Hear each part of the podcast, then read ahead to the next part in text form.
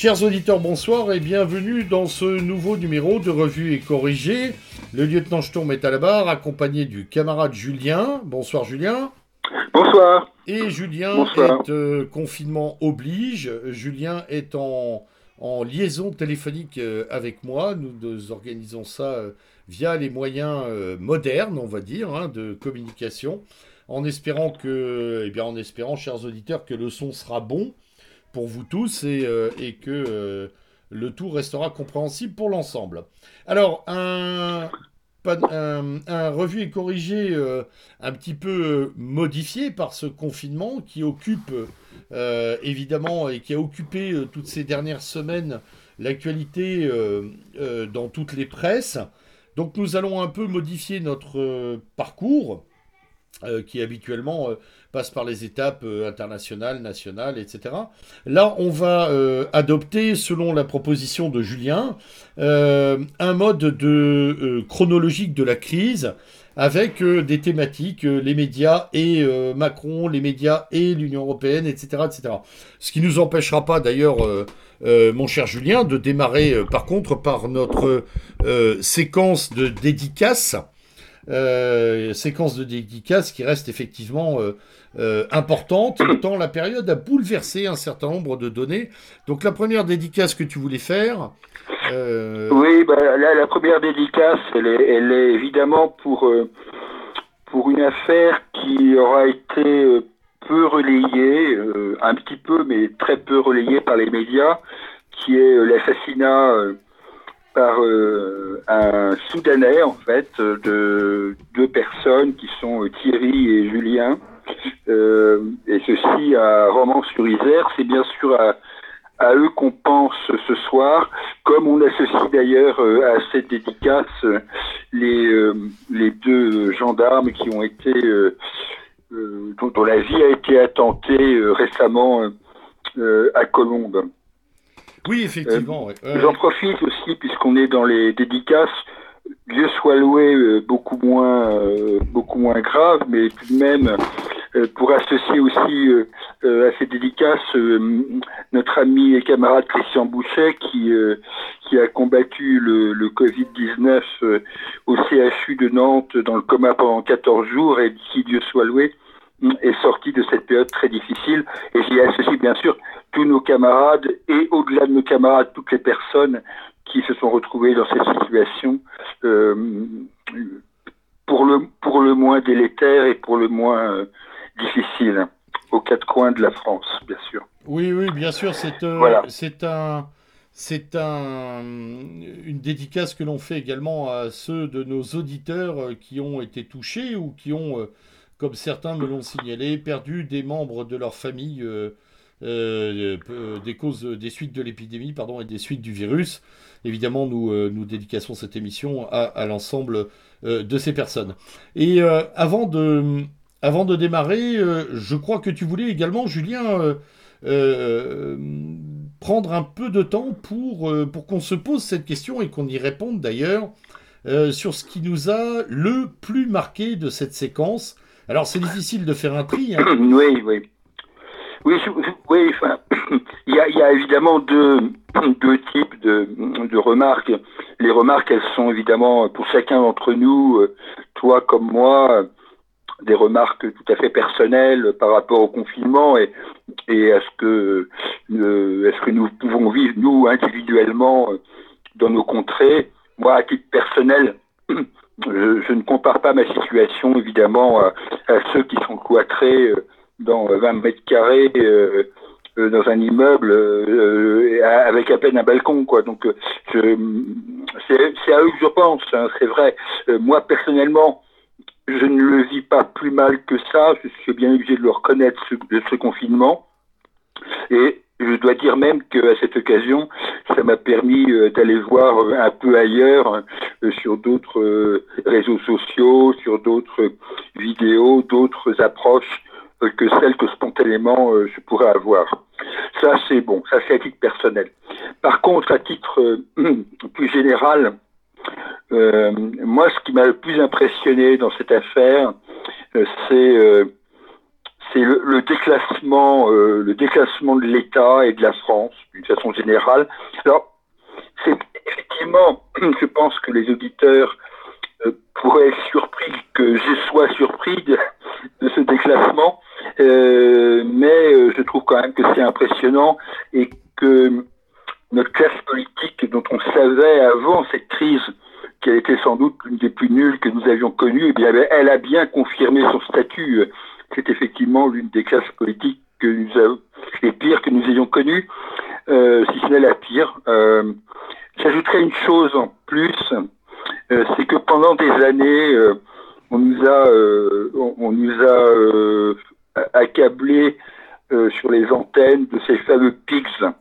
Donc les PIGS, c'est Portugal, Italie, Grèce, Espagne, ces États de l'Europe du Sud que visiblement n'avait pas l'heure de plaire ou de euh, je pense que la France a rejoint les PIGS euh, et on en parlera sans doute à un moment ou l'autre dans cette émission au sujet euh, de l'économie et de ce qui va se passer euh, pour la France à l'issue de cette bah, Enfin, à la fin de, de, de, ce confinement et à la fin de, de cette partie-là de la crise. Je dis bien de cette partie-là. Oui, oui, oui, voilà pour moi.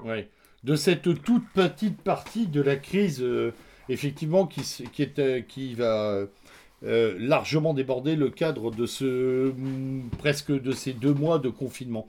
Euh, pour, pour, ce qui m'a marqué moi, on en avait déjà parlé, je t'en avais déjà parlé, mais j'ai quand même été assez surpris de la, de la docilité ou, de la grande euh, on va dire, de la grande discipline, en tout cas des peuples, euh, je reste effaré par le fait que quelques semaines ont suffi à plus de 4 milliards d'êtres humains euh, pour, bah, pour rentrer dans leur pénate et ne plus en bouger pendant des semaines, occasionnant des, des visions qu'on avait jusque-là réservées aux, aux, romans et aux films de science-fiction, des rues désertes, des magasins fermés, des, des animaux au cœur des villes. Moi, c'est ce qui m'a, euh, c'est ce qui m'a vraiment frappé. Et euh, avec ça, d'ailleurs, ce fameux silence, cet incroyable silence des fins de journée pendant des semaines. Alors maintenant, c'est moins vrai, les gens rebougent. Mais pendant un bon moment, effectivement, on a eu, euh, on a eu ce silence incroyable et cette, cette, ce recroquevillement généralisé. Moi, je crois que je garderai en mémoire c'était cette, cette impression incroyable de temps suspendu et de, de moments complètement euh, voilà, de, de inachevés, euh, euh, comme, comme, comme, un, comme une image qu'on arrête, une image télévisée qu'on stoppe sur un écran. Hein, ça, a été, ça a été extrêmement rapide. Alors évidemment, les causes sont connues. Hein, la peur, la peur de la maladie, la peur de la mort, la peur de l'épidémie. C'est un levier d'une puissance phénoménale chez les gens. mais c'est quand même extraordinaire de voir ça. Je crois que ça n'est jamais arrivé dans l'histoire de l'humanité et, euh, euh, et, c'est assez, assez extraordinaire à noter hein, sur ce plan-là. Alors, euh, puisqu'on a partagé nos souvenirs, il est, il est temps de, de reprendre en termes de souvenirs la chronologie de cette crise avec un premier point que tu souhaitais être les médias et Macron. Oui, en fait, moi, c'est la, c'est évidemment la, chronologie des événements qui m'intéresse euh, euh, parce que euh, comment les médias finalement ont-ils abordé ce sujet au fil du temps on le sait tous, les histoires très récentes sont parfois les plus difficiles à retracer dans le temps. Donc, j'ai essayé de de, réfléchir à, l'alerte tout simplement et, au syndrome de l'alerte. Euh, en fait, euh, l'alerte sur les médias français, puisque c'est notre sujet, euh, je pense qu'il apparaît globalement avec le, le docteur Lee. Personne ne s'en souvient ici en France, mais le docteur Lee, c'est ce médecin chinois qui alerte euh, le Parti communiste chinois, puisque c'est comme ça qu'il faut quand même le dire, oui, enfin, euh, qu'il se passe un truc un peu curieux euh, dans les hôpitaux de Wuhan. Ce garçon est mis en garde à vue et aujourd'hui considéré comme un héros de la, de la Chine communiste. Et je crois que c'est là que ça commence. On commence à voir ça sur les médias français. Je tiens à dire d'ailleurs qu'à ce sujet, là je fais une petite digression nationale, contrairement à ce qui a pu être dit, le camp national et, d'autres personnes d'ailleurs ont alerté tout de suite sur le sujet.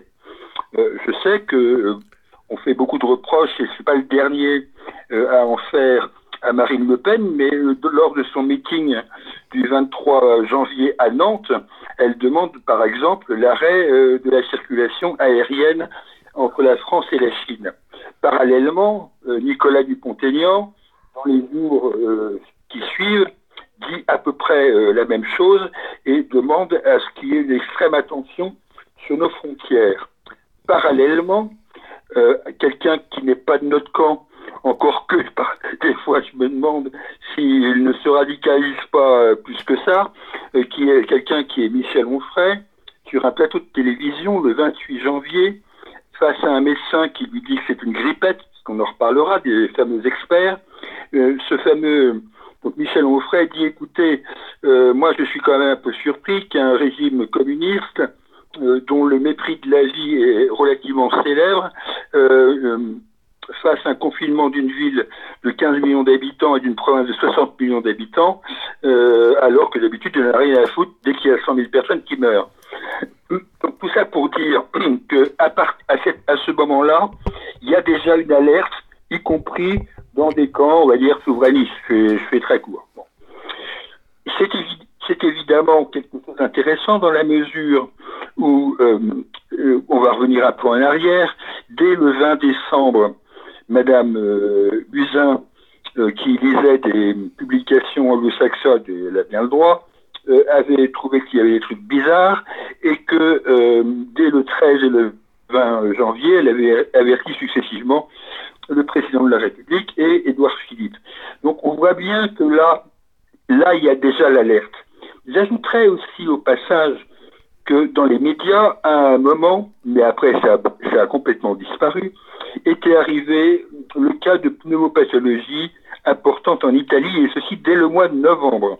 Je tiens à le rappeler parce que après ce truc a complètement disparu des ondes. Donc nous nous retrouvons en fin janvier et arrive un truc dont, la dimension euh, ne m'apparaissait pas à l'époque, mais qui est la branlette de Monsieur Griveaux. Euh, je dis ça parce que, euh, en fait, les médias français à l'époque étaient très peu focalisés donc sur cette affaire du Covid et s'intéressaient beaucoup plus aux performances onanistes de Monsieur Griveaux avec Mademoiselle Ditadeo on peut en rigoler aujourd'hui, mais euh, quelque part, M. Griveaux, qui avait été le même, personnage qui avait sacrifié des millions de marques euh, au sein du cabinet de Marisol Touraine, se trouvait là aussi au fait de l'actualité. Et euh, pendant ce temps-là, nos journalistes ergotaient sur les capacités respectives de Anne Hidalgo, Racine Dati et Benjamin Griveaux euh, à, se saisir de la mairie de Paris. Bon, on en est là, il faut, il faut quand même s'en souvenir, on en est là au fin fond du mois de février. Le temps passe, Madame Buzyn claque la porte, euh, enfin claque la porte, on lui demande d'aller euh, d'aller sauver le soldat, le soldat, je sais pas quoi d'ailleurs, le soldat de la mairie de Paris, tout simplement, et elle claque la porte à quand même à l'ébahissement général. Euh, et cet ébahissement général, il est, intéressant parce que ça veut dire que quand même, globalement, la classe politique a conscience qu'il se passe un truc, mais la classe politique ne comprend pas ou ne veut pas comprendre ou ne sait pas comprendre que la démission de Madame Buzyn, euh, elle est quand même parfaitement anormale, quoi. Parfaitement anormale. elle est, euh, euh, elle est très suspecte. pas le, le, navire euh, dans une guerre, quoi. Enfin, dans ce qui s'avérera être une guerre. Donc le temps, le temps passe et le temps passant, on arrive assez vite, effectivement, au mois de mars. Les médias ne s'étonnent pas plus que ça que 6000 supporters du Paris Saint-Germain soient devant le Parc des Princes ensemble pour fêter la victoire contre le Borussia Dortmund. tout le monde trouve normal dans les médias, et franchement, aux exceptions de, des oppositions près, tout le monde trouve normal que le match entre Lyon et la Juventus de Turin soit joué au Parc OL. Et on arrive tranquillement à accepter ou à nous faire accepter euh, un premier tour des élections municipales euh, qui est, bon, qui est aujourd'hui considéré effectivement comme une très grave faute de la part de ce gouvernement, compte tenu des dégâts que ça a provoqué, provoqué euh, bien évidemment chez les assesseurs, chez les présidents de, de bureaux de vote, sans doute chez des électeurs, mais en tous les cas, on le sait bien, euh, pour les, deux premières populations que je viens d'évoquer. Oui, oui, Donc euh, voilà, on arrive au, au, 15, et le 16 janvier, je vous le rappelle, euh, la date restera dans les mémoires, nous sommes rentrés en confinement après que M. Macron nous ait dit effectivement qu'il était utile d'aller au théâtre et d'aller voir au bout de son nez la fameuse pièce qui restera elle aussi dans les mémoires. Donc voilà, je voulais retracer ça tout simplement pour, pour euh, voir le continuum de, de, cette affaire, qui est quand même d'une légèreté euh, sans nom. Alors je sais qu'il est, je sais qu'il est facile de, de refaire l'histoire, mais tout de même, il y avait quand même des alertes et des gens qui alertaient. Il faut, on ne va pas dire le contraire maintenant. Non, non, bien entendu. Et alors, il y a dans cette, euh, il y a dans cette première lecture chronologique des médias et de Macron, un suivisme euh, parfait, je dirais, quasi magique euh, des médias, des grands médias, euh, de la communication présidentielle. sur ce plan-là, on a vraiment... Oui, il n'y a, a, pas... Il a pas...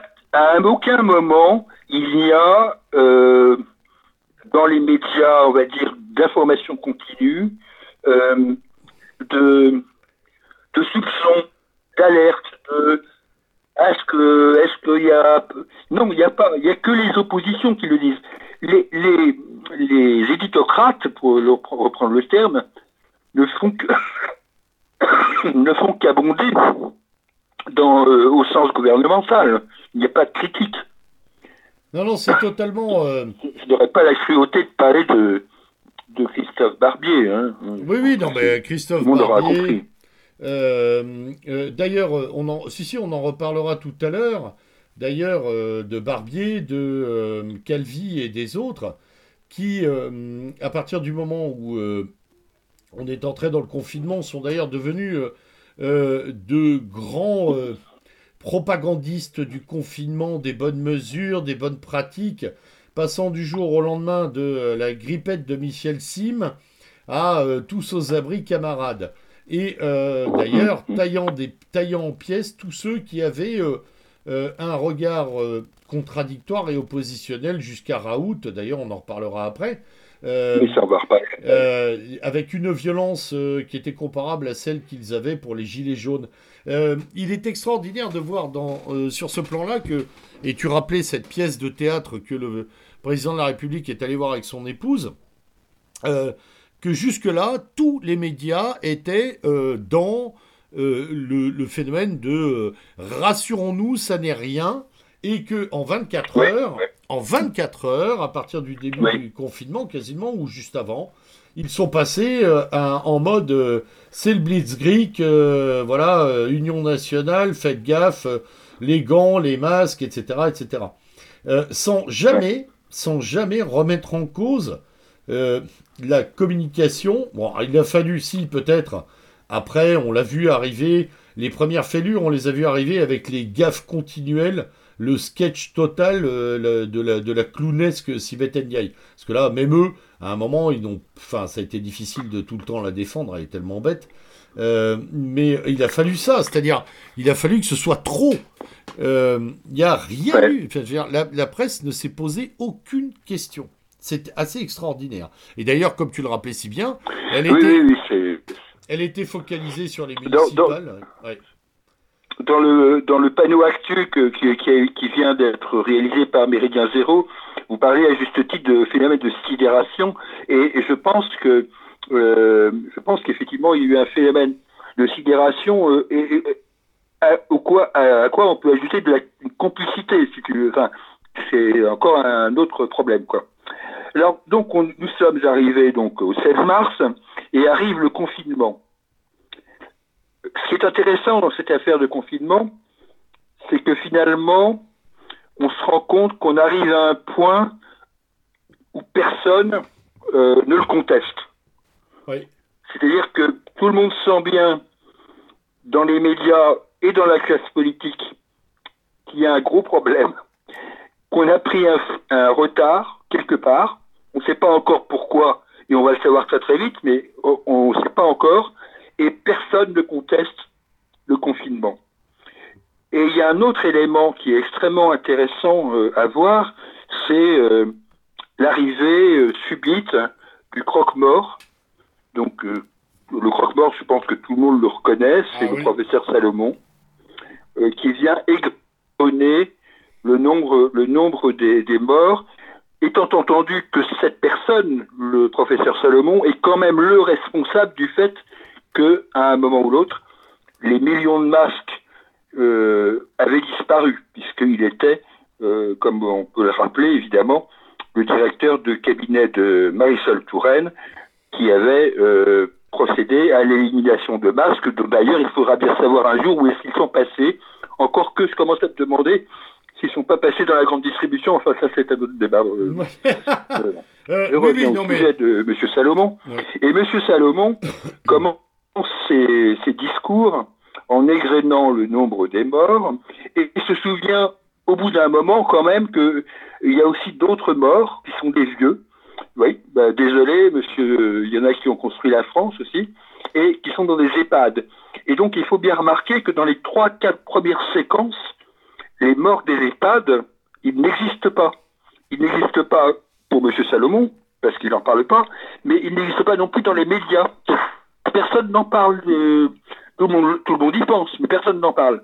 C'est extrêmement intéressant de la part des médias d'avoir pendant, oh, allez, ça a duré 4, 5, 6 jours, il n'y avait pas de mort dans les EHPAD, alors que tout le monde savait que c'était l'hécatombe. Euh, ça, c'est quand même une preuve de la part des médias d'inconséquence folle.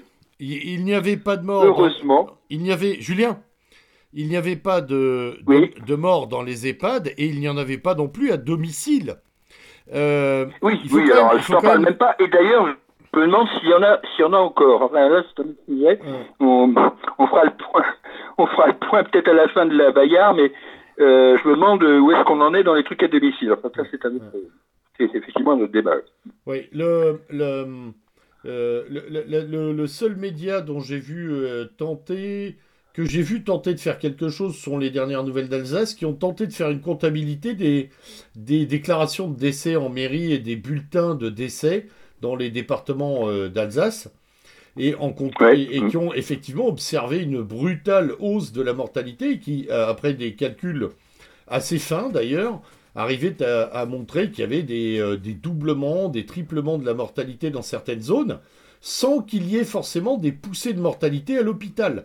Et, euh, et, c'est alors la PQR est en règle générale, on le dit toujours ici, euh, au plus près des préoccupations, ce qui l'engage d'ailleurs dans des relations un peu différentes sur le plan journalistique. Elle est parfois un peu plus, euh, un peu plus en recherche, mais ce sont pratiquement les seuls.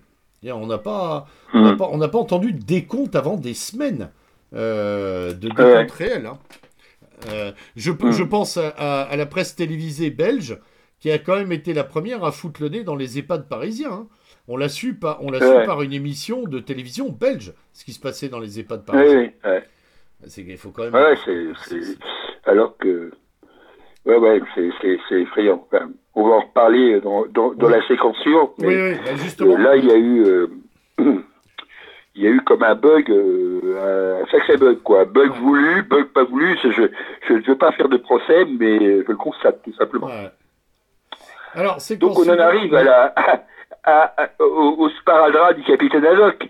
Le sparadrap du capitaine Haddock, qui est à mon avis assez comparable, euh, peut-être en pire à mon avis, euh, à l'affaire euh, du sang contaminé, c'est-à-dire l'affaire des masques, qui, au moment où on parle, a connu encore un rebond avec cette arrivée massive dans la grande distribution de, paraît-il, 500 millions de masques pour ce lundi. et là, nous enregistrons dans le week-end précédent. là, il faut saluer, là, je dois il faut le reconnaître quand, même si ce sont nos adversaires, voire plus que nos adversaires, il faut, il faut saluer le travail de Mediapart sur l'affaire des masques, parce que là, honnêtement, euh, ils ont été, euh, ils ont, ils ont fait très très fort euh, en allant, en, allant voir ce qui s'était passé sur ces millions de masques qui avaient disparu, que ce soit des masques, on dire classiques, chirurgicaux ou les masques FFP1 ou FFP2. Donc là, ils ont fait un sacré boulot.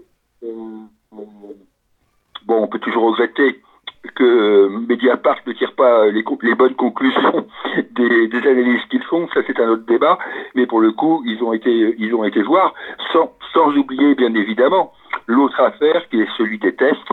Et là, dès qu'on parle des masques et des tests, on en revient au sujet initial, qui est celui du confinement et euh, des succès, des succès euh, respectifs des euh, politiques euh, sanitaires mises en place en, en, France, bien sûr, et chez nos voisins européens. et là, on en parlera tout à l'heure quand on, quand on les différents pays.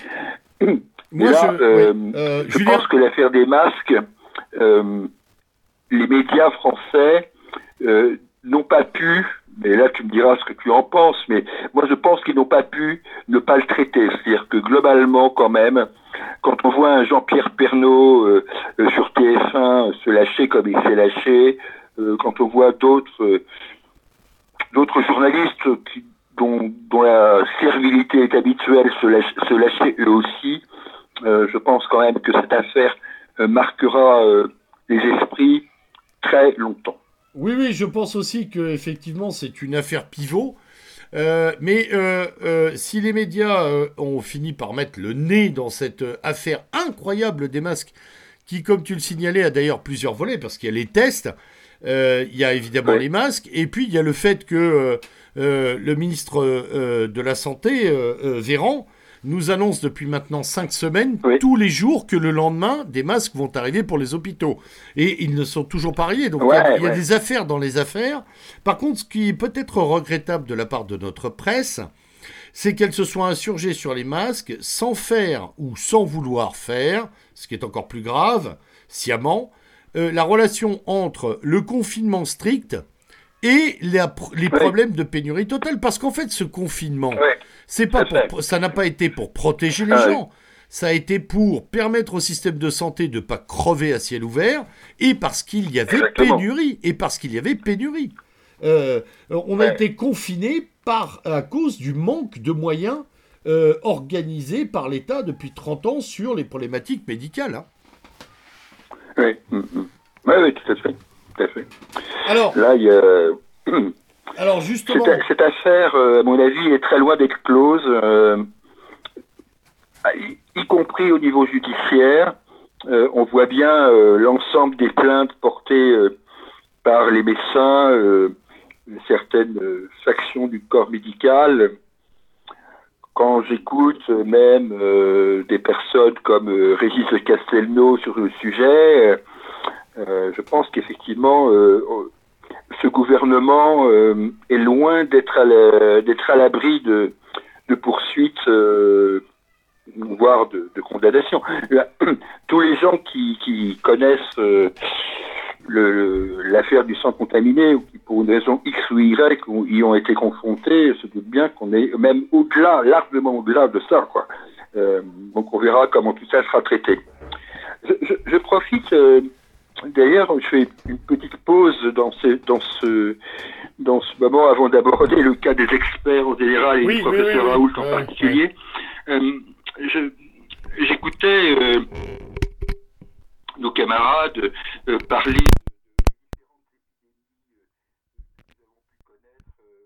de l'histoire. il se trouve que, si je ne me souviens pas, et pour cause de l'épidémie de 50 7, puisque c'est l'année de ma naissance.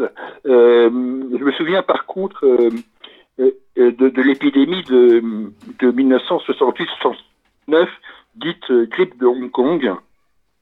Oui, encore une grippe asiatique. Hein, en fait, c'est qu'on se dit ça. c'est que j'ai appris à j'ai appris à la découvrir. C'est-à-dire que euh, à l'époque, euh, j'avais ouais 12 ans, on va dire ça comme ça. Euh, cette épidémie était qui avait quand même un certain nombre de victimes en France est passée complètement sous le radar. Et il a fallu que les médias me le rappellent pour que je me souvienne qu'effectivement, dans nos contrées normandes, dans ces années-là, il y avait eu une grippe qui avait été mortifère. donc je dis ça pour, euh, pour changer un peu de sujet et avant de revenir au professeur Raoult.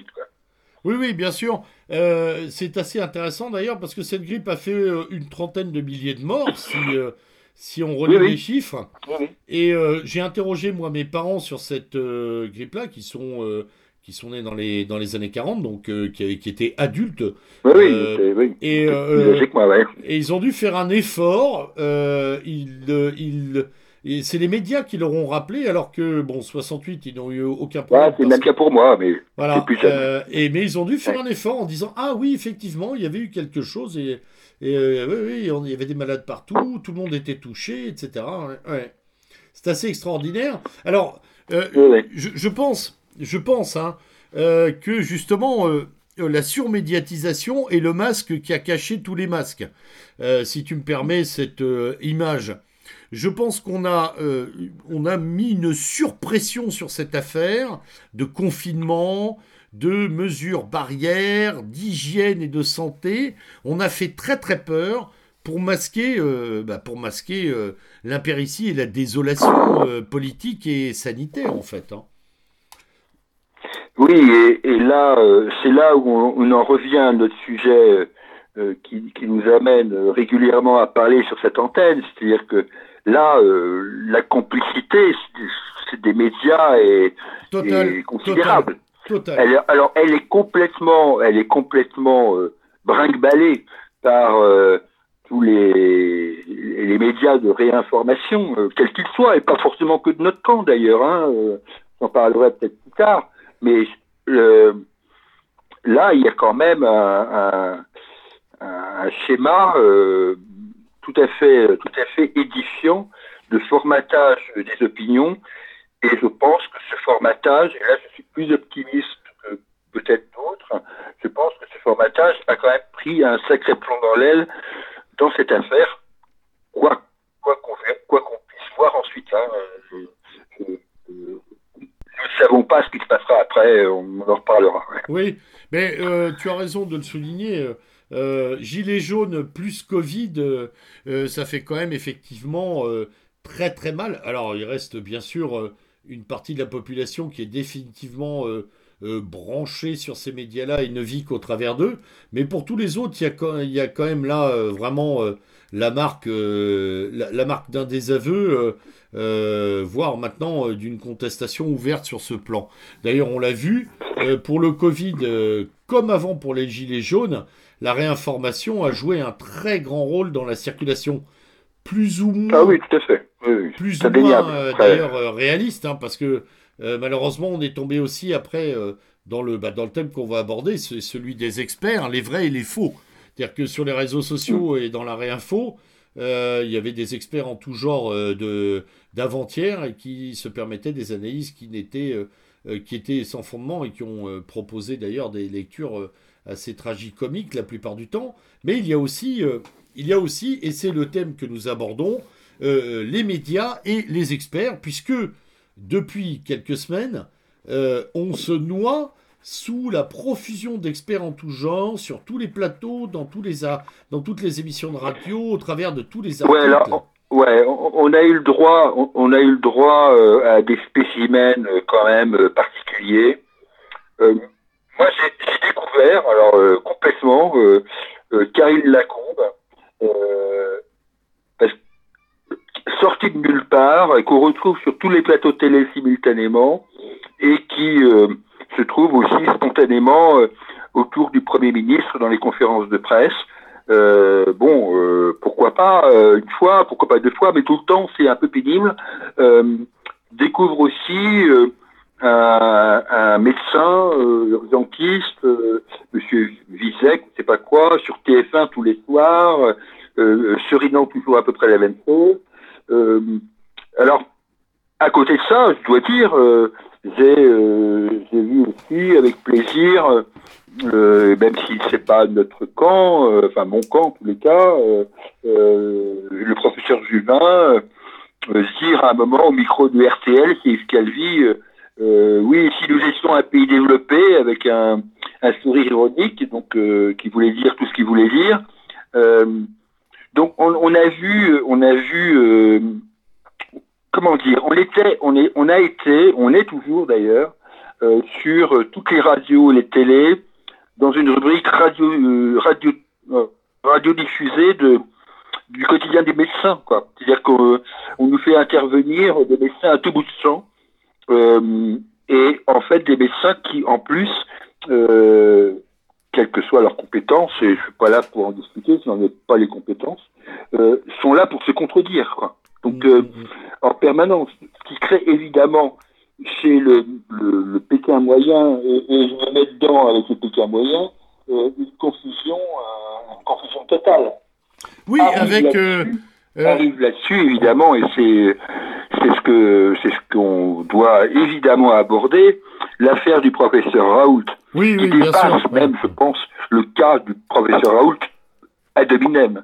Euh, c'est-à-dire en fait on a une personne peu importe son physique de druide c'est pas le sujet même si Apolline de Malherbe a cru bon euh, de l'attaquer sur ce sujet ce qui paraît totalement débile pour une journaliste, enfin, ou prétendu tel. Donc on arrive avec un professeur Raoult qui, donc, donc moi personnellement, je, je, ne me prononcerai pas sur la, je suis pas là pour me prononcer sur le, le verdict euh, scientifique, de, de diagnostic ouais, et, et, de ouais, traitement. Ouais, Mais ce que je reconnais au professeur Raoult, d'abord, c'est de parler français, ce qui est déjà pas mal euh, sur les ondes, d'être calme, euh, de, de, ne pas minorer, mais de ne pas exagérer la situation et euh, d'essayer de rationaliser des débats qui, à bien des égards, de, parfois sont irrationnels. On, sent une pointe d'irrationalité et de panique dans, euh, dans tous les débats qui nous ont été proposés.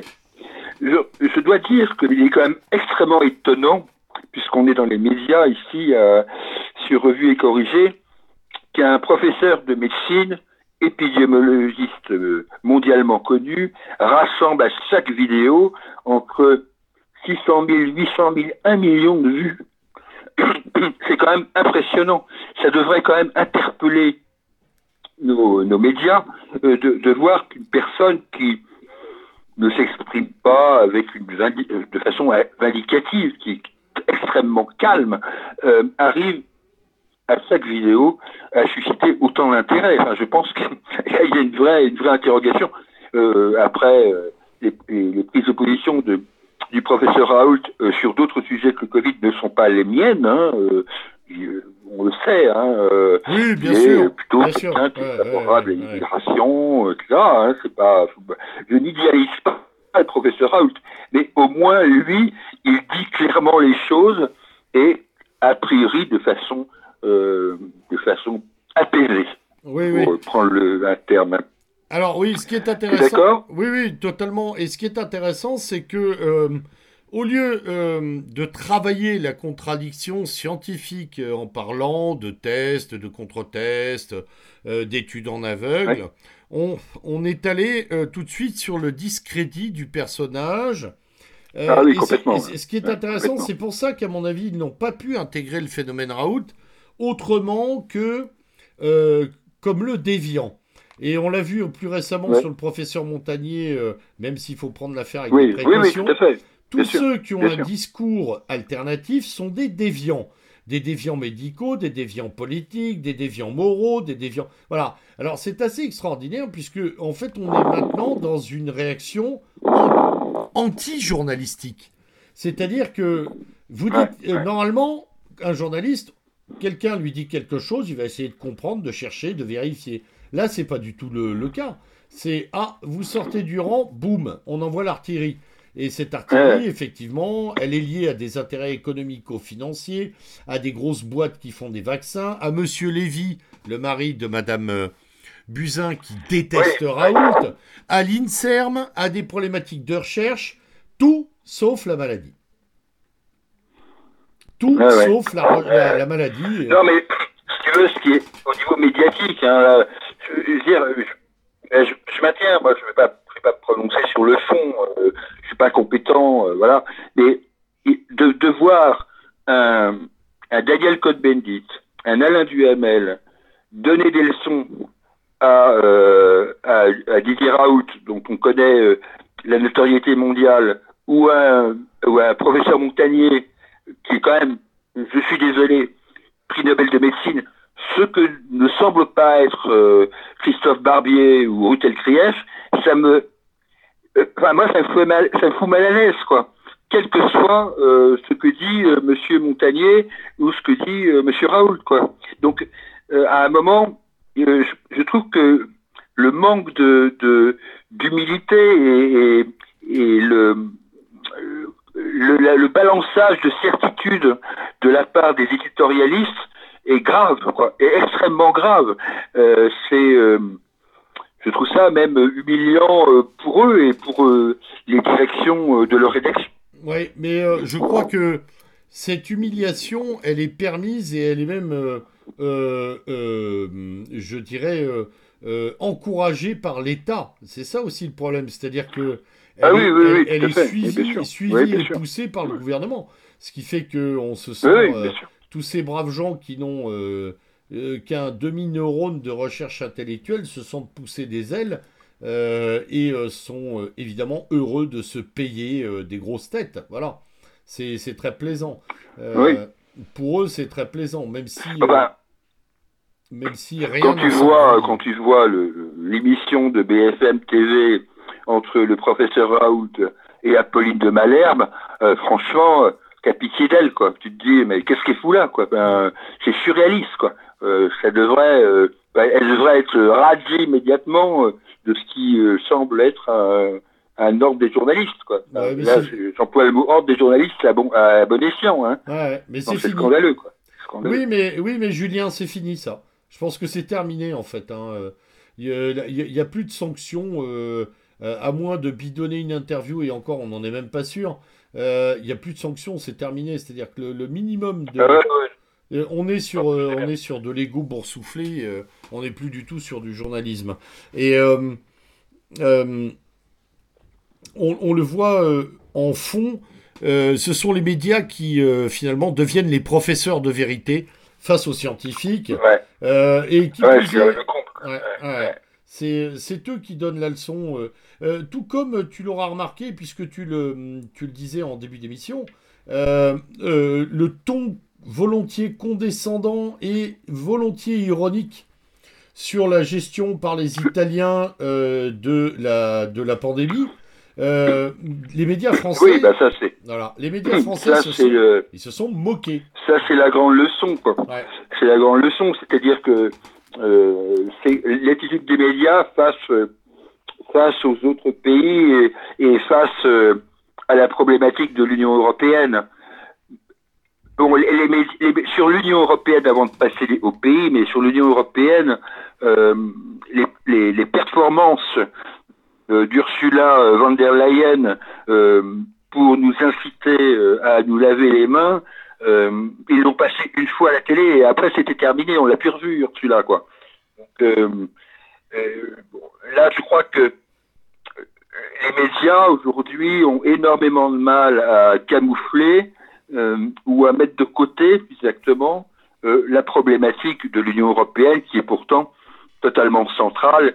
Il suffit, euh, il suffit de regarder un peu ce qu'en pensent euh, nos amis italiens, ce qu'en pensent nos amis espagnols même. Euh, voilà, là, l'Union européenne est à la rue et pour l'instant, les médias ne s'en font pas plus l'écho que ça.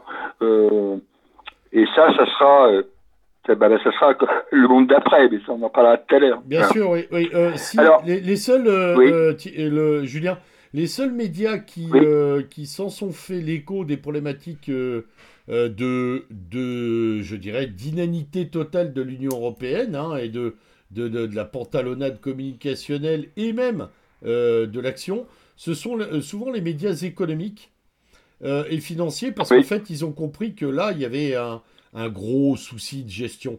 Et ça a été les premiers à dire Ouh là là, ça va mal. Mais comme c'était des médias spécialisés, tout le monde s'en foutait aussi pendant un moment. Hein. Alors on l'a vu effectivement, tu as raison de le souligner, on l'a vu pas mal dans les échos. Voilà, oui. Euh, on le voit aussi dans Capital, euh, peu suspect euh, d'euroscepticisme. oui, c'est vrai, c'est exact. les médias économiques, eux, s'alertent parce que les journalistes se demandent quels articles ils vont écrire après-demain. Quoi. oui, c'est exactement ça. Euh, Et je pense même. Mais euh, là, là oui.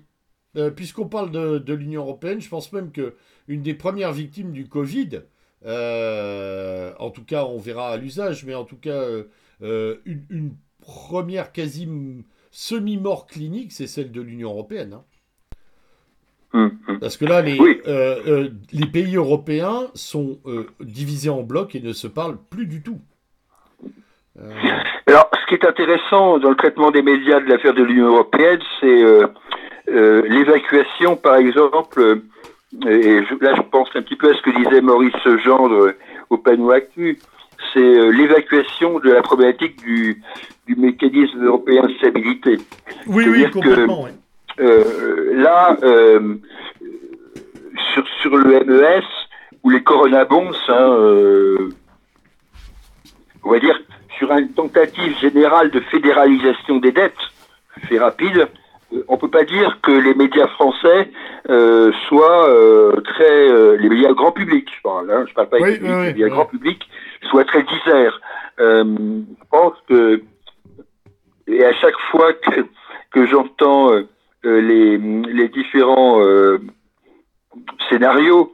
Euh, je, je, nous félicite, euh, lieutenant, euh, d'avoir consacré sur les 35 émissions 33 fois la parole à la Grèce. Oui, oui, oui, oui complètement, oui. Et sans doute dans, le, dans ce collimateur-là, quoi. Mm. Tout simplement. Totalement, et, j'ai bien aimé aussi le traitement de Orban, qui, qui, par la prise de quelques mesures, euh, de, de, fermeture de frontières a, a, été quand même taxé par la presse européenne, là entièrement d'ailleurs, hein, euh, hormis euh, les gens du groupe de Visegrad, de, de, en fait d'un coup d'État institutionnel. Il devenait le dictateur de la Hongrie. Hein. On n'était pas loin des années 30. C'était assez extraordinaire à voir là aussi avec quelle bêtise et quelle simplisme euh, ces affaires-là ont été traitées euh, médiatiquement euh, au niveau européen d'ailleurs. Là, sur ce sujet des frontières, puisque nous sommes, au moment où nous enregistrons, nous sommes le 2 mai, je renvoie nos, auditeurs à, un éditorial de, de Michel Onfray sur les frontières, justement, et, fait de façon tout à fait ironique, et qui me ramène aussi à un livre de Régis Debray sur l'éloge de la frontière. C'est d'ailleurs un, un schéma sur lequel euh, il faudra un jour qu'on revienne au, calme, euh, qui est comment, euh, comment ce gouvernement sans frontiériste est en train de nous mettre des frontières partout, y compris aux portes de domicile. oui, oui même à l'intérieur du domicile. Ouais, bien sûr, même à l'intérieur du domicile. Bien sûr. Alors pour, pour, euh, pour poursuivre sur euh, au-delà un peu de l'Union européenne avec le euh, puisqu'on est sur les médias et on a aussi les médias et les États-Unis et les médias et la Chine. oui, alors les médias, les médias, les médias et les États-Unis pour commencer parce que donc évidemment le, le, le, le tropisme anti-trumpiste a frappé. bon, parfois, parfois à juste titre. Bon, je suis pas sûr que la plaisanterie sur le Javel était de bon goût de la part de Donald Trump. Bon, d'accord. Mais ça devait quand même être pris, même dans un moment grave et peut-être inadéquat, comme une plaisanterie. Euh, par contre, ce qui m'a frappé, c'est que d'une façon générale, euh, les médias français n'ont pas compris que les États-Unis c'est un État fédéral. Euh, ça, ça me frappe beaucoup, et qu'il y a donc un peu plus de 50 États aux États-Unis et qu'il y a euh, des législations très différentes. et que certains États sont confinés et certains États ne le sont pas. Oui. Et ceux qui sont confinés, je pense là au Michigan par exemple, dont on voit les photos de personnes armées réclamant le, déconfinement, ils sont peut-être pas ravis quoi. et que la maîtrise du territoire américain par le gouvernement central n'est peut-être pas aussi simple que ça, tout simplement. Euh, d'ailleurs, je vois que de temps en temps, euh, euh, au, tout début de la, crise sanitaire aux États-Unis, on égrenait le nombre de morts en comparant avec la France, comme si les populations étaient comparables déjà pour commencer, et, comme si il y avait un gouvernement central qui décidait de tout aux États-Unis. Non, je suis désolé, c'est pas le cas. Donc tout simplement. et quand on fait un rapport au nombre de milliers de morts, et je suis pas là pour défendre les États-Unis particulièrement, mais enfin euh, globalement, on n'a pas, euh, on n'a pas tiré gloriole de notre propre score par rapport aux Américains, en tous les cas, au moment où nous parlons. Mais non, euh, donc il y a eu, Julien, Julien. il y a eu un mépris total pour les autorités américaines centrales et qui se sont bien gardées d'aller faire un tour au fin fond de la Californie ou, ou, de ou, des États de l'Est du côté de New York, qui était quand même, je, je, voulais, l'État, euh, la ville de New York a été la plus, la plus touchée, et que je sache, elle n'est pas républicaine. Non, non, non plus. Euh, Julien, je voulais juste effectivement souligner que dans l'ordre euh, de la mortalité, on est quand même aujourd'hui les quatrièmes au monde. Hein. Oui, on, on, a un des quatre scores les plus élevés de mortalité, ce qui devrait, de la part de nos journalistes, nous amener à une sorte de euh, d'humilité toute relative, hein, quand même. Ouais, un minimum de pudeur, ouais. Un minimum de pudeur. Mais euh, je pense que tu as eu tout à fait raison. Euh, d'ailleurs, les USA sont dixièmes hein, dans le classement de la morbidité. Hein. je l'ai sous les yeux. je l'ai sous les yeux. Il date, il date, il date, il date d'hier. oui, c'est ça, ou d'avant-hier, non, du 26 avril. Euh, Belgique, Espagne, Italie, France, Royaume-Uni, Pays-Bas, Suède, mm. Irlande, Suisse, USA. Bon. Alors évidemment, les comptabilités, les chiffres, on va toujours nous dire. Euh, j'ai eu le même réflexe, parce qu'on a beaucoup accablé, euh, et, je sais si, si, ma sympathie ne lui est pas acquise, mais on a beaucoup accablé Jair Bolsonaro, dont, on ne pense pas grand bien, c'est le moins qu'on puisse dire, mais je suis désolé de constater que par rapport aux milliers d'habitants, au Brésil, il y a moins de morts que. Euh, Alors oui, apparemment, apparemment, parce que les comptabilités. C'est comme ça, c'est les chiffres. Ouais. A priori, euh, euh, on, a, on, a, tout de même des problèmes de comptabilité, donc apparemment, effectivement, il y a moins. D'ailleurs, j'ai beaucoup aimé là aussi cette, tota-, ce total alignement sur les premières semaines, en tout cas, vis-à-vis -vis de la Chine. tout d'un coup, la Chine était parée de toutes les vertus médical et sanitaire. On applaudissait que la Chine euh, donne le séquençage du génome, que la Chine donne ses chiffres euh, et explique comment elle confinait, que la Chine nous offre euh, la progression épidémique. Enfin, les Chinois, c'était devenu quand même euh, un truc, euh, voilà, la Chine vérité, hein, pendant quelques semaines, ça a été absolument insupportable, alors que tous les chiffres sont bidonnés, que les Chinois ont probablement caché plusieurs mois l'épidémie, que les scientifiques, comme tu l'as très justement rappelé, euh, qui ont été les héros de, de, sur les réseaux sociaux en annonçant très très vite qu'ils sont devenus aujourd'hui des héros, ont été traités comme parias, certains ont disparu, D'autres sont morts de manière très suspecte et ça continue d'ailleurs encore. Oui, oui, euh, la Chine était. là parce que ah, euh, effectivement, euh, au-delà du professeur Li qui est donc décédé tout début du mois de février, le 6 février, je crois. il y avait au, sein du laboratoire P4 de Wuhan créé par Monsieur entre autres par M. Lévy, il y avait un certain nombre de techniciens de laboratoire, il n'était pas tout seul. Et et un jour, un, scientifique euh, français euh, qui s'inquiétait de ce qui se passait et qui, avait eu contact avec ces personnes a essayé de joindre euh, bah, des gens du laboratoire. Et il est toujours tombé dans le vide et il dit tout simplement je suis tombé dans le vide parce que je pense qu'ils sont tous morts tout simplement voilà. Et c'est vrai que il y a, y, a, quelque chose de, particulier sur la Chine. Je pense que la Chine, en, Et ailleurs, ils ont des très très bons communicants.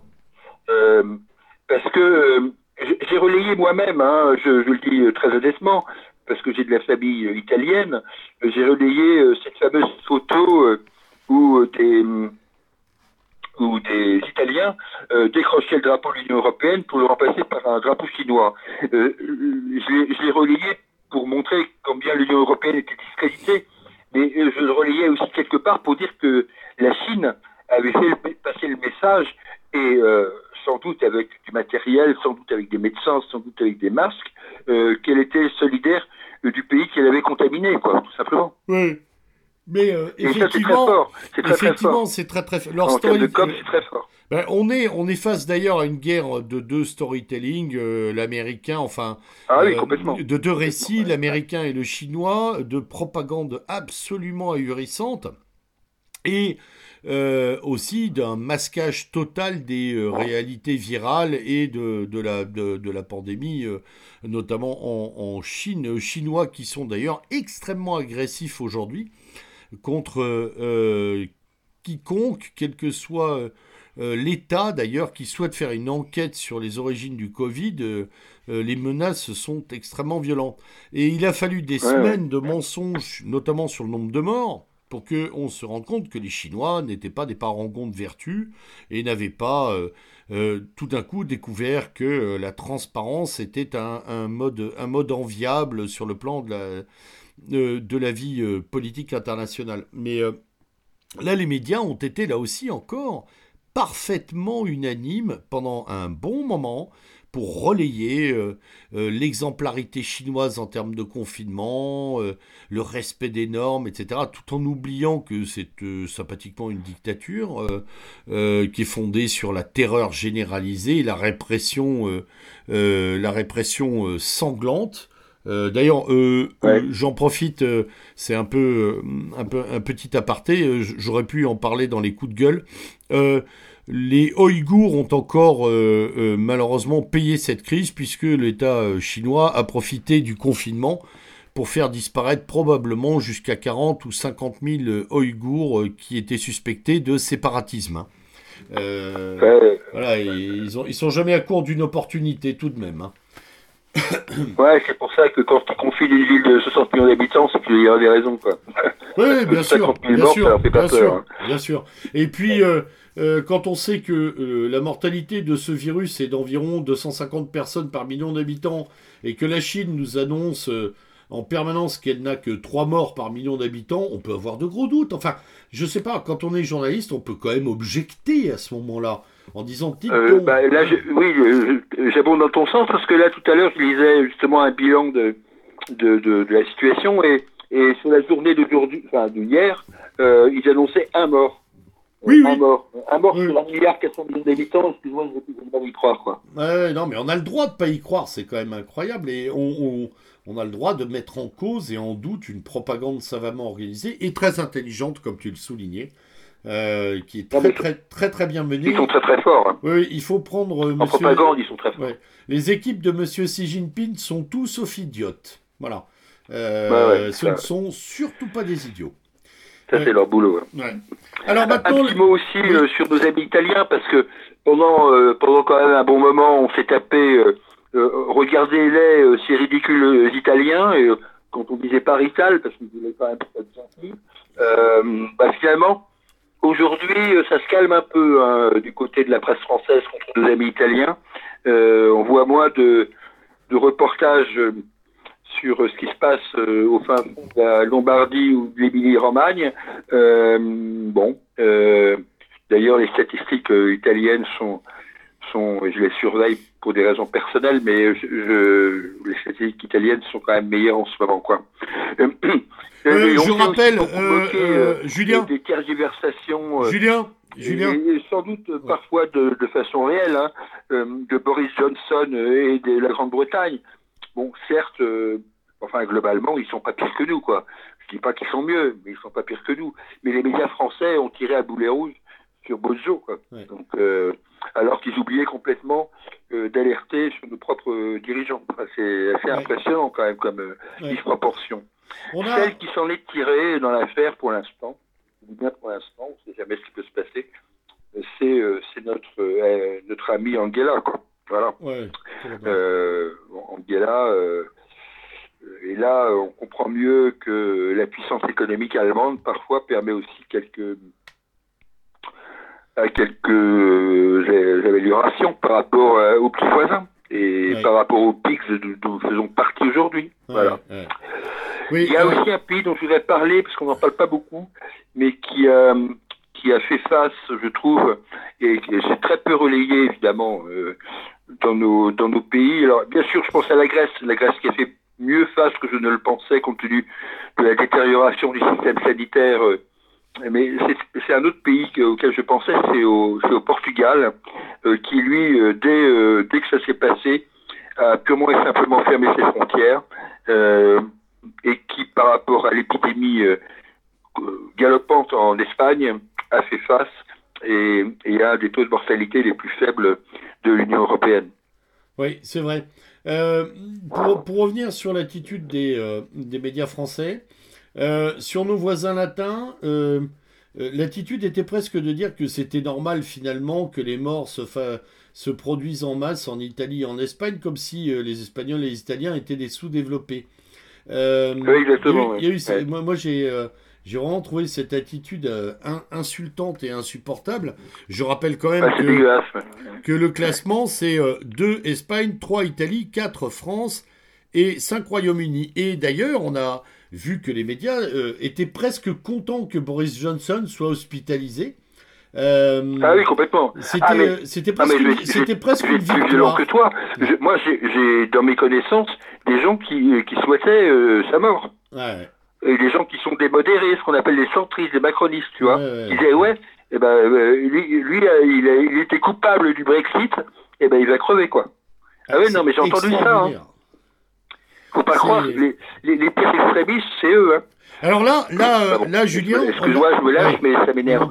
Non, non, mais là, Julien, on a tout à fait la preuve euh, que finalement, euh, la, la, la, enfin, la preuve, c'est une magnifique manifestation du fait que la presse est totalement oligarchisée et rêve d'oligarchie et vit dans l'oligarchie, c'est-à-dire qu'elle ne, elle ne pense plus en termes de réflexion et de, et de, et de, d'approfondissement des sujets, elle pense en termes de cloisonnement de caste, euh, et elle défend finalement la vision de la caste dominante après laquelle elle court en permanence, y compris en pleine épidémie. Et ça, c'est assez génial.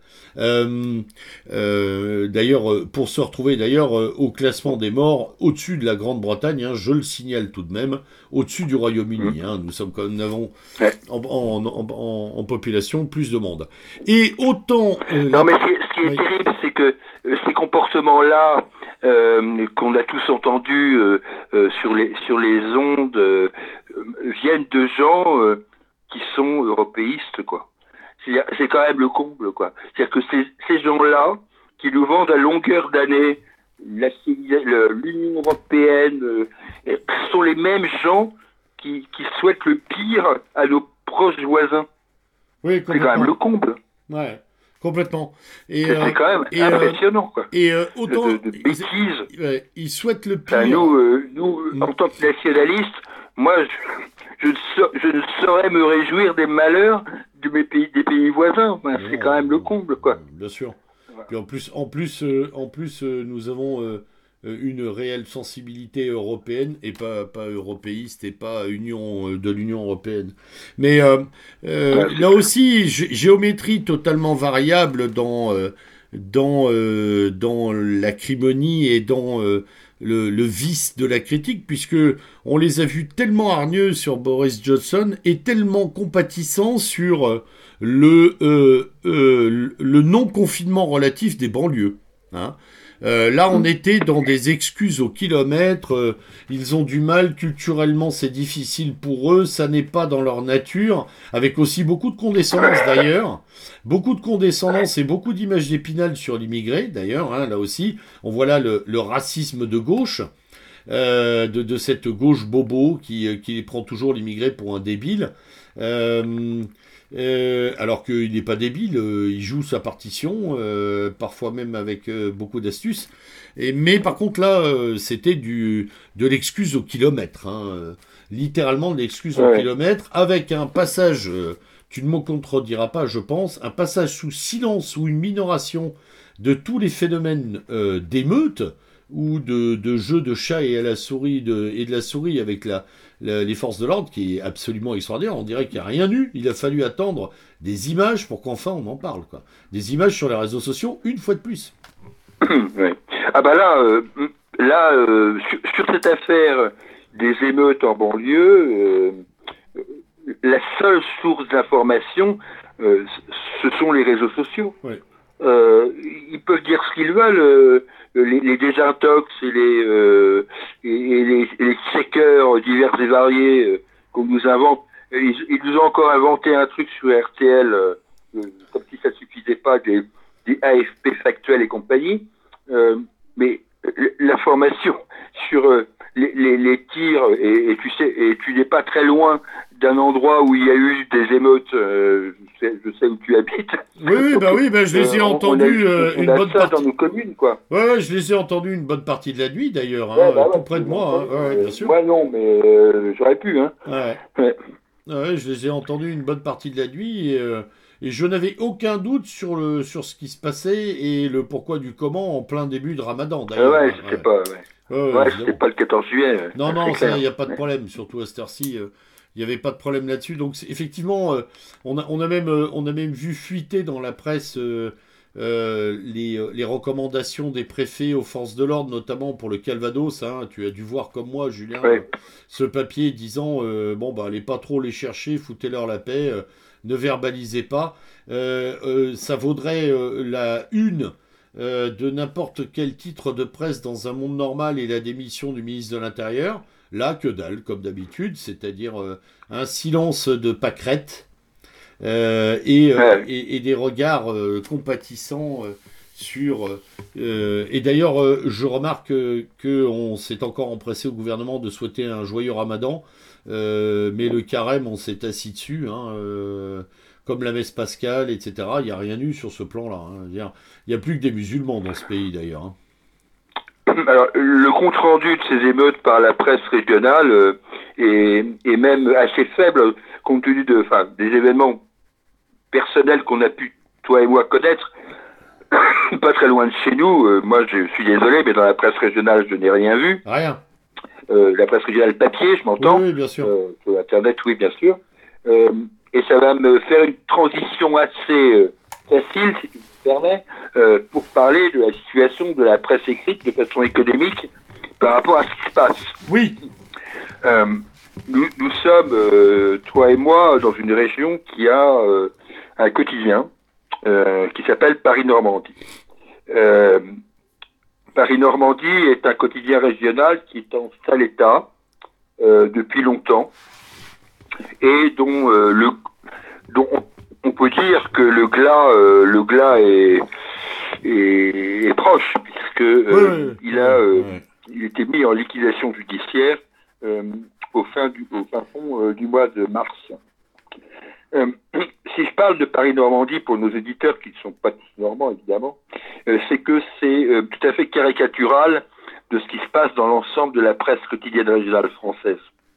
Il faut savoir qu'un quotidien comme ça, confronté à la situation dans laquelle on est, et qui nous permettra ensuite d'aborder les questions économiques plus larges, euh, ça veut dire concrètement que 90% de la publicité, elle disparaît, que les petites annonces, qui n'étaient déjà plus grand-chose à cause du net, elles ont disparu aussi, que euh, les ventes en kiosque, euh, qui représentent un pourcentage, pas forcément central, mais important quand même, de la vente, eh ben, elle diminue considérablement puisque il n'y a plus de personnes pour les vendre, ou en tous les cas beaucoup moins de kiosques ouverts, et donc que l'ensemble des recettes euh, diminue.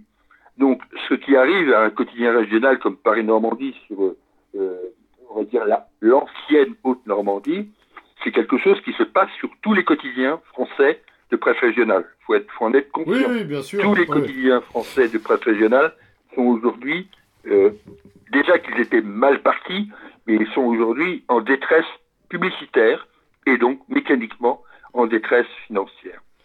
Euh, donc le cas ultime, nous le vivons nous ici dans la Normandie, mais euh, je peux penser que quand Monsieur Ouest France vous verra ses ventes passer de 780 000, ce qui c'était le cas, à 650 000, ce qui est aujourd'hui le cas, et, et peut-être en ce moment à moins de 500 000, euh, je pense qu'il y aura des dégâts considérables. Des dégâts, bien sûr, euh, euh, sur, sur, le titre, mais aussi, bien évidemment, sur l'emploi et sur euh, le, le, travail de l'ensemble des journalistes ou correspondants euh, du titre. Je le dis pour la presse régionale, mais je le dis tout autant pour la presse nationale. Il faut bien avoir conscience qu'un journal comme Le Monde, euh, et, et, et, a fortiori des journaux comme Libération, l'Humanité, euh, voilà, euh, ces journaux-là sont aujourd'hui ne tiennent que parce que c'est vous et moi qui les payons. Et oui, par nos pour ce qui concerne le monde, d'après ce que j'ai lu, M. Bill Gates qui a abondé, euh, abondé ainsi que Facebook, etc., euh, pour euh, capitaliser le monde ou en tous les cas lui donner des subsides. Mais l'ensemble de la presse écrite est en difficulté. Et je pense que c'est pas forcément une mauvaise chose. Euh, en tous les cas, ça peut remettre quelques petites pendules à l'heure. Euh, même si euh, je pense que de toute façon, pour un quotidien, les quotidiens régionaux sont indispensables à la matrice générale et qu'il y aura toujours des bons serviteurs pour venir abonder. Pour ce qui concerne Paris-Normandie, ça peut être le groupe Rossel, ça peut être le groupe Le Parisien, ça peut être Ouest France. Il y a trois possibilités, euh, sans doute qui sont, euh, Et, et, sont dans, les, euh, dans les canaux. oui. Mais, euh, Et- et contrairement, il faut bien avoir conscience qu'il va y avoir, à l'issue de cette crise, un affaiblissement terrible de ces médias et une forme de concentration, capitalisation qui va être extrêmement importante. ce qui n'est pas pour améliorer euh, la qualité euh, de, de- des prestations journalistiques, hein, on le sait bien. Euh, ça ne va pas aller dans un sens de, euh, de la euh, d'une d'un panel euh, euh, qui offrira euh, des euh, pensées contradictoires et euh, des réflexions croisées. Oh non, non, non, je Ça- pense même l'inverse. Ouais, ouais. On est en pleine soviétisation là, à bien des titres. Ouais. D'ailleurs, euh, euh, euh, je remarque également que si, encore une fois, les médias spécialisés ont tout de suite tiré la sonnette d'alarme, on parlait des échos, on parlait de... Il y avait Capital, on, on peut parler d'autres d'autres publications, le Financial Times, etc. La presse non économique a mis plusieurs semaines à traiter le volet économique de la crise. Euh, On s'est concentré sur le volet sanitaire et en faisant, euh, euh, en faisant le gros dos et en imaginant par pensée magique que la suite euh, allait redémarrer. Euh, on, a, on arrive encore Mais là, maintenant. ouais, là, là, on aborde le sujet, le sujet de la suite, et le sujet de l'économie et du traitement par les médias en ce moment de, de cette suite. Ouais. Euh, en fait, euh, tous les médias euh, et, et, et leurs collègues économiques savent bien que euh, il va y avoir un cataclysme. Que tout le monde le sait. Euh, je, prends, je prends un exemple d'éditorialiste euh, pour lequel j'ai euh, pas de la sympathie, mais je vois qu'il est emmerdé, euh, qui est François Langlais sur RTL. François Langlais, c'est le type de l'éditorialiste qui, qui est obligé de faire des éditoriaux auxquels il ne croit pas. Il a fait ça pendant des années. C'est-à-dire qu'il écrivait un bouquin contre l'euro, mais il faisait un plaidoyer pour l'euro à la radio. En gros, hein, je fais rapide.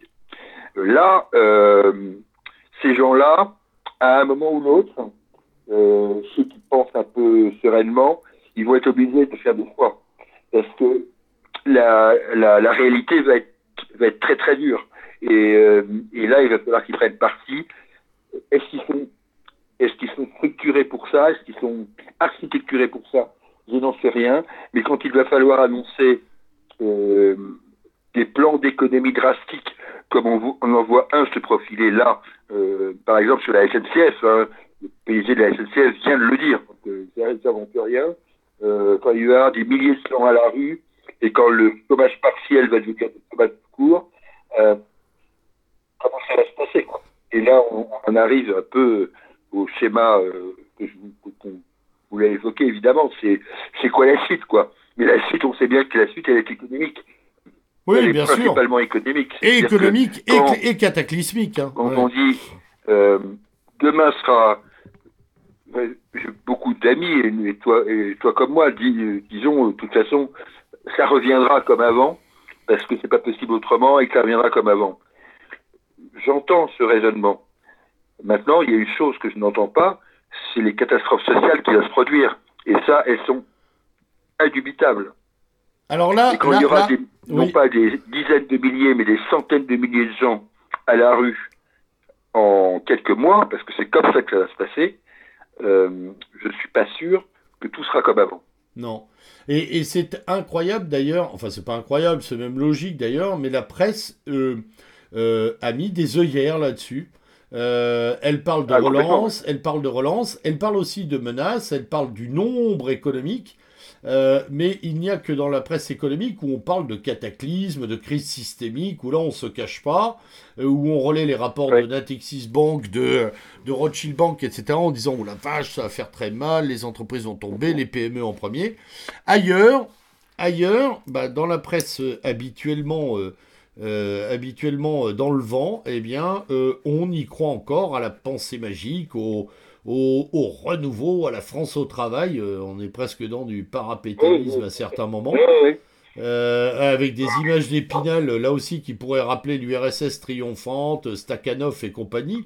Euh, on, est, on est encore dans ce délire que tout va redevenir bien, Madame la Marquise, quoi. Voilà, hein. il suffit de penser, ça va se produire. C'est incroyable, c'est incroyable de, manque de profondeur et d'analyse. Bah, d'un autre côté, je me raccroche sur l'idée que Tchernobyl c'est en 86 et la chute de l'URSS c'est c'est 89 quoi. Oui, oui, oui, 91. Ah donc euh, bon, voilà. Donc moi je suis optimiste. Euh, oui, oui, moi aussi et je suis. Pas non plus. Euh, Alors, pas, pas non plus dire que que tout sera comme avant après. Je pense quand même qu'il y a des trucs qui vont rester. Alors, peut-être pas autant que je souhaiterais, ou plutôt avec moi, c'est évident. je pense quand même qu'il y a des marqueurs là. Oui, puis je pense que la crise va être très longue et que c'est un premier épisode. Oui. Voilà, euh, on va, on va euh, au fur et à mesure peut-être voir des modifications de, de nos structures euh, sociales, euh, politiques, euh, qui peuvent être très profondes, mais par oui, par, par et, je pense aussi pour là, je fais un peu allusion au panneau actuel. Je pense qu'il va y avoir des changements, quand même des changements comportementaux, et pas toujours, pas toujours, peut-être aussi, mais pas toujours dans le mauvais, dans le mauvais sens. Oui, bien sûr. Bon, comme quoi, je vais être un éternel optimiste. Non, non, mais moi aussi, je suis plutôt intéressé je dirais presque, alors pas excité, mais euh, voilà, vivifié par la période. Elle me semble, voilà, c'est euh, très intéressant et euh, ça donne envie de, de, voir et même de participer à la suite, hein, effectivement. alors, mon cher Julien, on en arrive pour cette émission à nos coups de cœur, coups de gueule. Tu veux commencer par des coups de cœur? Oui. Euh, oui, tu veux commencer par des coups de cœur ou les coups de gueule, comme tu veux. Oh, bah écoute, euh, c'est curieux ce que je vais, par quoi je vais commencer. Euh, en fait, c'est pas un coup de cœur vraiment, mais c'est un coup de cœur mitigé d'un coup de gueule. Dans cette période, je me suis efforcé de, bien sûr, d'écouter nos propres les émissions de ma propre sensibilité, mais je me suis aussi efforcé parce que j'avais le temps d'aller voir ailleurs euh, sur les médias de l'autre côté. Je dois reconnaître que j'ai trouvé des émissions faites par Denis Robert euh, sur le média euh, intéressantes. Oui. c'est pas un coup de cœur parce que je peux pas, mais j'ai trouvé ça intéressant de quand il est invité Marc échanger le mec qui a fait en gros tomber Anne Lauvergeon sur l'affaire Uramine, quand il a interviewé cette, cette ancienne députée LREM Frédéric Dumas, euh, euh, qui, dit quand même des choses très très dures euh, sur la Macronie, d'autant plus qu'elle l'a vécu de l'intérieur. donc voilà, donc j'ai ce coup de cœur, entre guillemets, pour Denis Robert, mitigé d'un gros coup de gueule, parce que dès qu'il tombe dans sa dans son paléogauchisme avec Bruno Gassio, Yvan Le Bolloc et Valérie Martin, euh, là, ça me plaît beaucoup moins. Ouais, ça devient insupportable. Donc c'est dommage parce que ce garçon, il a un vrai talent, mais il le gâche dans son gauchisme de merde. Ouais, euh, donc, euh, alors un vrai coup de cœur là pour le coup. Je me suis comme j'avais du temps, comme tout le monde, bah, j'ai écouté beaucoup plus souvent les, les TV Liberté, les, les journaux de TV Liberté. Et même si j'écoutais évidemment, comme d'habitude, Christopher Lann, Jean-Yves Le Gallou, là j'ai regardé un peu, beaucoup plus le TV de d'Élise Blaise et j'ai trouvé que c'était bien ce qu'il faisait. Euh, voilà, c'était du vrai bon boulot. J'ai trouvé qu'Élise Blaise euh, prenait de l'épaisseur. Euh, je savais que c'était une bonne journaliste. J'ai trouvé, là, je la trouve très très bonne, vraiment. Euh, voilà, donc euh, un peu un petit coup de, un petit coup de cœur, comme j'ai aussi des coups de cœur pour des émissions euh, Catherine Bosy ou d'autres font ici ou là. je pense qu'il y a eu dans la dissidence classique ou pas classique euh, y compris euh, CER, des très bonnes émissions que ces temps-ci. Voilà, je voulais, euh, je voulais les en féliciter. Et après, je vais un coup de gueule sur, mais sur autre chose. je te laisse peut-être avant. Oui, alors moi, je n'ai pas vraiment de, de coup de cœur. j'ai pas eu réellement de coup de cœur. J'en décernerai un tout de même pour l'ensemble de leur œuvre à tous ceux qui nous ont fait rire euh, pendant le confinement par leurs détournements divers et variés euh, d'images du cinéma, d'images de l'actualité, de montage et autres. Euh, ouais, ou de, ou de, de, chansons aussi. Ouais, ouais, de, du vrai rire, hein, je parle pas de l'ironie ricanement qui me fatigue, mais je parle de vraies bonnes blagues, de vrais bons montages. Euh, ça, ça, ne, ça nous rassure toujours, enfin, ça nous rassure toujours. C'est toujours plaisant de voir que euh, dans notre vieux peuple, il y a encore, voilà, il y a encore cet humour, ce qui est un humour parfois très critique, mais qui sait toujours être plutôt bon. Voilà. Donc ça, c'était plutôt un coup de cœur général, euh, pas sur un truc, euh, mais voilà. J'ai vu passer de très, de très bonnes choses, très drôles, et c'était, euh, c'était vraiment très sympa. Alors j'attaque avec mes coups de gueule. Mon premier coup de gueule, évidemment, va à l'ensemble de la presse française pour son absence totale de considération des personnes âgées et je dirais son désintérêt total de la situation des personnes âgées en EHPAD, euh, enfin dans toutes les formes de maisons de retraite ou de maisons médicalisées. Euh, les vieux sont faits pour mourir et étaient faits pour mourir. Et finalement, la plupart du temps, ça n'était pas très grave. C'était une sorte de, de fatalité tout à fait permise. Ouais, c'est euh, statistique, quoi. Ouais, ouais, c'était très statistique. là aussi, je me suis senti par moments vraiment dans dans, des ambiances soviétoïdes, euh, voilà, stakhanovistes, et voilà, place aux jeunes, quoi, hein, euh, remplacisme covidien. Voilà, ça c'était mon, mmh. mon, premier coup de gueule, et puis euh, mon deuxième coup de gueule, mais bon, en est, peut-il en être un? C'est tellement bateau, c'est ah, c'est vraiment la communication gouvernementale qui euh, on m'aurait dit il y a 20 ou 25 ans qu'il y aurait ce type de communication. non seulement j'aurais pas cru, mais j'aurais probablement même pari, tellement ça manquait de drôlerie. Là, c'est vraiment euh, c'est affligeant. Je... Alors, j'espère seulement que les autres pays ont des communicants aussi nuls, comme ça, euh, on se moquera moins de nous, mais je suis à peu près certain qu'ils l'ont. Mais, mais si Ndiaye est vraiment la quintessence de la fin d'un cycle, hein, tout de même. Ouais, ouais, non, mais elle, c'est mm. Voilà. Euh, bon, et les tiens, tes coups de gueule Oui, bah, c'est avant d'être un coup de gueule, euh, bien sûr, euh, tu sais que je suis un, amateur de football, donc oui, oui, mon coup de cœur, il, il, va évidemment, en tant que supporter de la Saint-Etienne, à Robert Herbin décédé euh, et je suis évidemment désolé que euh, Geoffroy Guichard ne puisse célébrer ou commémorer son décès compte tenu des circonstances. Donc mon coup de cœur, mon coup de gueule, il va évidemment sur le même sujet. il va sur le sujet du football et de l'image que le football professionnel leur a donnée dans cette période, qui est une image délétère, une image nulle, de présidents à la rue, se contredisant les uns les autres, s'allumant les uns les autres, euh, un espèce de bordel comme seule la France en est capable, puisque visiblement euh, c'était même pas le cas euh, dans les pays, dans nos pays, euh, dans les pays voisins. Euh,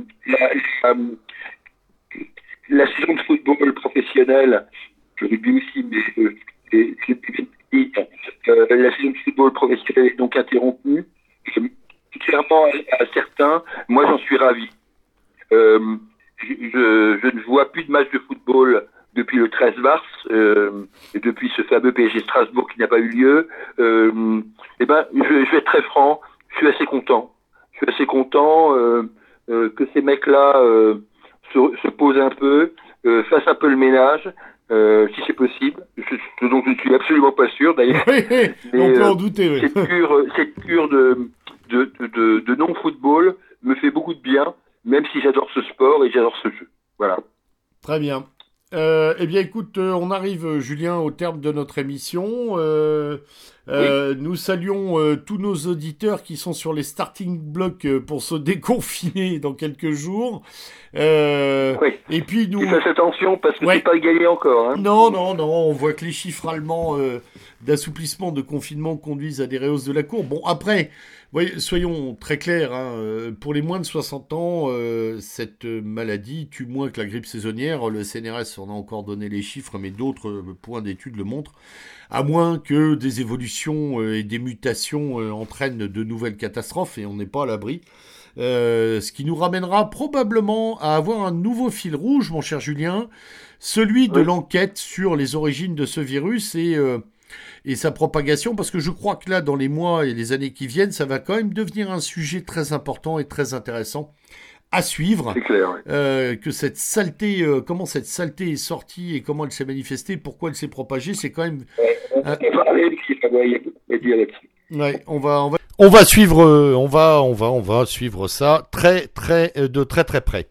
Voilà, ce revue est corrigé de fin de confinement, de presque déconfinement est terminé. Julien euh, se joint à moi euh, pour vous souhaiter une, euh, une bonne poursuite de déconfinement ou peut-être de reconfinement prochain. En tout cas, nous sommes, nous serons là dans quelques semaines pour vous faire part de la suite de nos aventures. D'ici là, restez connectés, concernés sur Méridien Zéro. les émissions continuent. Nous assurons avec les moyens euh, du bord, notre euh, marche corsaire et notre navigation corsaire, nous continuons.